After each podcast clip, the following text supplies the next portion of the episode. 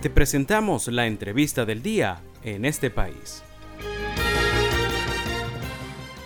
Venezuela logró salir de la hiperinflación en el 2022, un año en el que también se evidenció un crecimiento del Producto Interno Bruto en 17,73%, según aseguró el presidente Nicolás Maduro.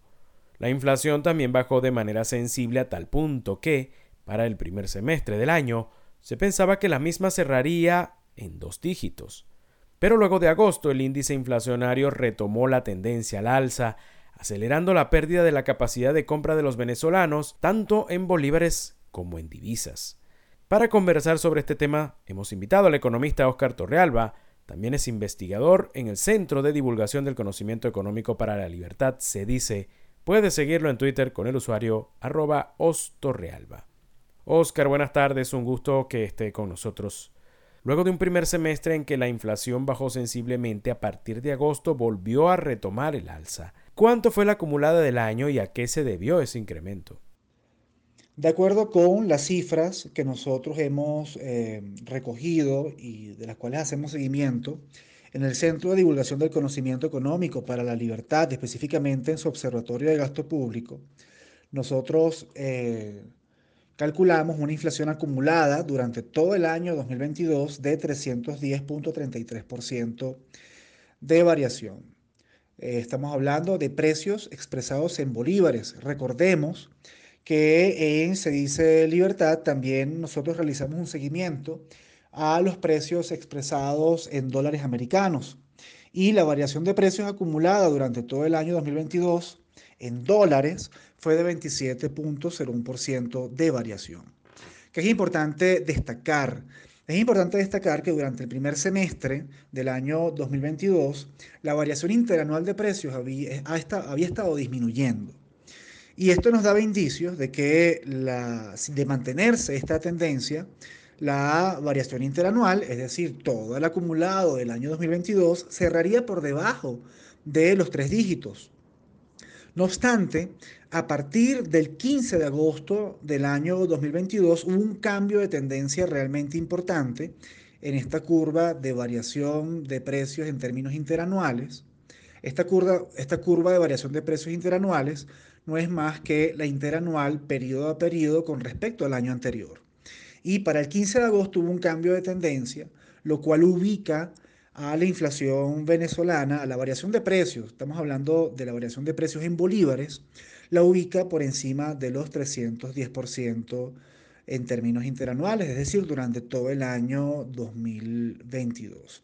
Y por supuesto, eh, nosotros habíamos mantenido eh, seguimiento de la variación de precios expresados en dólares.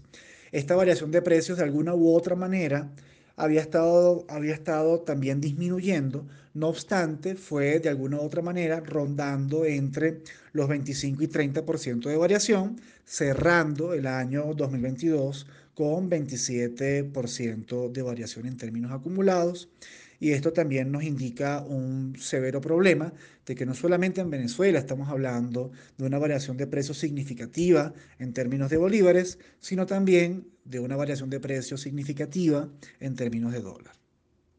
Oscar, el aumento de los precios no solo se evidenció en lo expresado en bolívares, también en dólares y de una manera significativa. ¿Por qué razón? Bien, no solamente tenemos que hablar sobre el por qué eh, hubo variación de precios en bolívares y por qué hubo ese incremento, sino también por qué hubo variación en dólares y por qué hubo esa variación en dólares. Entonces es importante eh, recordar que la principal política que se ha estado manejando desde el Banco Central de Venezuela eh, ha sido la de una política de intervención cambiaria. ¿Y qué significa esta política de intervención cambiaria? Que desde el año 2021, específicamente octubre, noviembre, noviembre del año 2021, se comenzó a aplicar una política de intervención cambiaria que consiste en inyectar dólares en las mesas de dinero de la banca, que operan en la banca comercial venezolana, para presionar a la baja el tipo de cambio. ¿Por qué se hizo esta política? ¿Cuál es el sentido de esta política? Y era la siguiente. Como tenemos muchos precios anclados al dólar, como tenemos una economía dolarizada, de alguna manera controlar el tipo de cambio pues eh, significaba entonces un control indirecto sobre los precios expresados en bolívares. Porque si yo tengo precios anclados al dólar, al tener variaciones sobre el tipo de cambio, pues indudablemente vas a tener variaciones de los precios expresados en bolívares. Entonces, el, Banco Central de Venezuela desafortunadamente se concentró en esta política sin tomar en cuenta estas políticas que realmente son eh, importantes y necesarias para poder eh, controlar el problema inflacionario en Venezuela. Esto ha generado varias distorsiones y la política de intervención cambiaria puede explicar no solamente esa variación de precios en bolívares, sino esa variación de precios en dólares. ¿Qué ocurre con la variación de precios en dólares? Que de alguna manera estamos hablando de una inyección de dólares en la economía venezolana a través de esa política de intervención cambiaria, a través de esas mesas de dinero. Y estamos hablando de más dólares corriendo detrás de la misma cantidad de bienes. Esta política de intervención cambiaria no es sostenible, porque de alguna manera Todas las razones por las cuales hay una presión al alza del tipo de cambio se han mantenido y lo único que se trataba de controlar era la oferta de dólares mediante esta política que ya hemos estado mencionando. Esta política se asfixia porque los dólares no son infinitos. Por lo tanto, de alguna u otra manera, en ciertos momentos del tiempo, se suelen generar correcciones del tipo de cambio que tienen impacto directo en los precios expresados en bolívares en primera instancia. No solamente eso, sino que gran parte del gasto público, sobre todo concentrado en educación, ha estado siendo financiado con la emisión de dinero, considerando además todas las, políticas que no permiten una verdadera confianza sobre Bolívar, traen como consecuencia este escenario donde la hiperinflación está eh, prácticamente en nuestra puerta. Estamos conversando esta tarde con el economista Oscar Torrealba. Expertos han alertado que Venezuela pudiera entrar en un nuevo proceso hiperinflacionario. ¿Qué tipo de medidas se hacen urgentes para evitarlo y si es posible tomarla en un periodo electoral que se avecina? Para solucionar el problema de inflación en Venezuela hay que abarcar muchos ámbitos, pero voy a mencionar quizá algunos de los más importantes. El primero de ellos es resolver el gran problema fiscal que hay en Venezuela. Y este problema fiscal, por lo general, suele evaluarse a través de los ingresos fiscales, pero nunca suele evaluarse a través de los gastos fiscales, es decir, del gasto público. ¿Y qué ocurre? Si bien es cierto el gasto público ha disminuido, también ha disminuido el Producto Interno Bruto, también ha disminuido las, las inversiones, también han, disminuido las importaciones y las exportaciones. Es decir, de alguna u otra manera, para la economía que tenemos, el gasto público este, sigue siendo de alguna manera significativo. Y no solamente eso, más allá de los términos nominales, también hay que solucionar estos problemas en términos estructurales. ¿Y qué ocurre? En materia de ingreso, materia en materia de ingresos, es importante destacar que el Estado venezolano tiene que evaluar la manera de o el cómo va a obtener ingresos fiscales corrientes. ¿Qué significa esto? Que tú no puedes seguir financiando gasto público a través de ingresos, de ingresos fiscales extraordinarios, como lo es la venta de petróleo. Entonces, si tú tienes ingresos corrientes, que son a través de impuestos, tú tienes que evaluar la estructura impositiva en Venezuela. ¿Conviene aumentar el impuesto a valor agregado considerando que este impuesto es completamente regresivo, afecta al más pobre?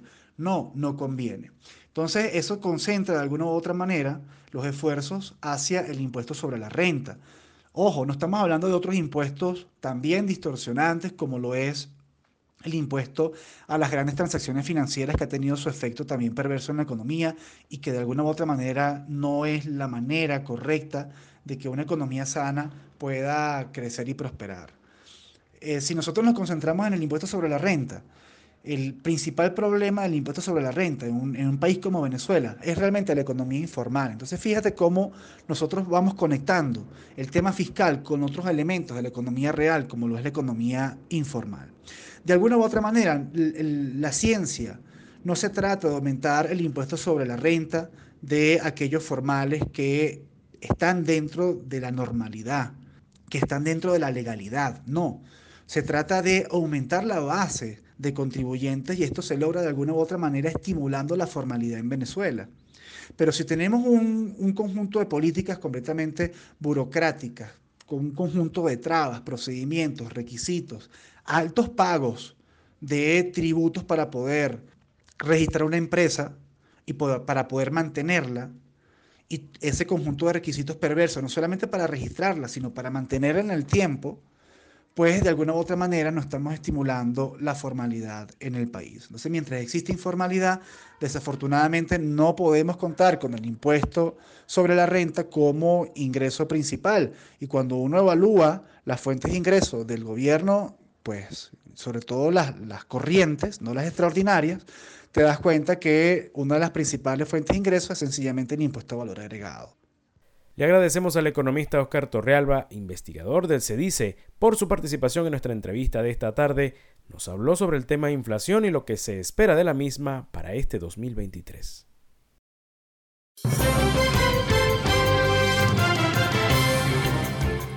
Esto fue la entrevista del día en este país. Para conocer más el programa, síguenos en nuestras cuentas en redes sociales Estamos en Twitter e Instagram como arroba en este país radio y visita nuestra página web www.enestepais.info.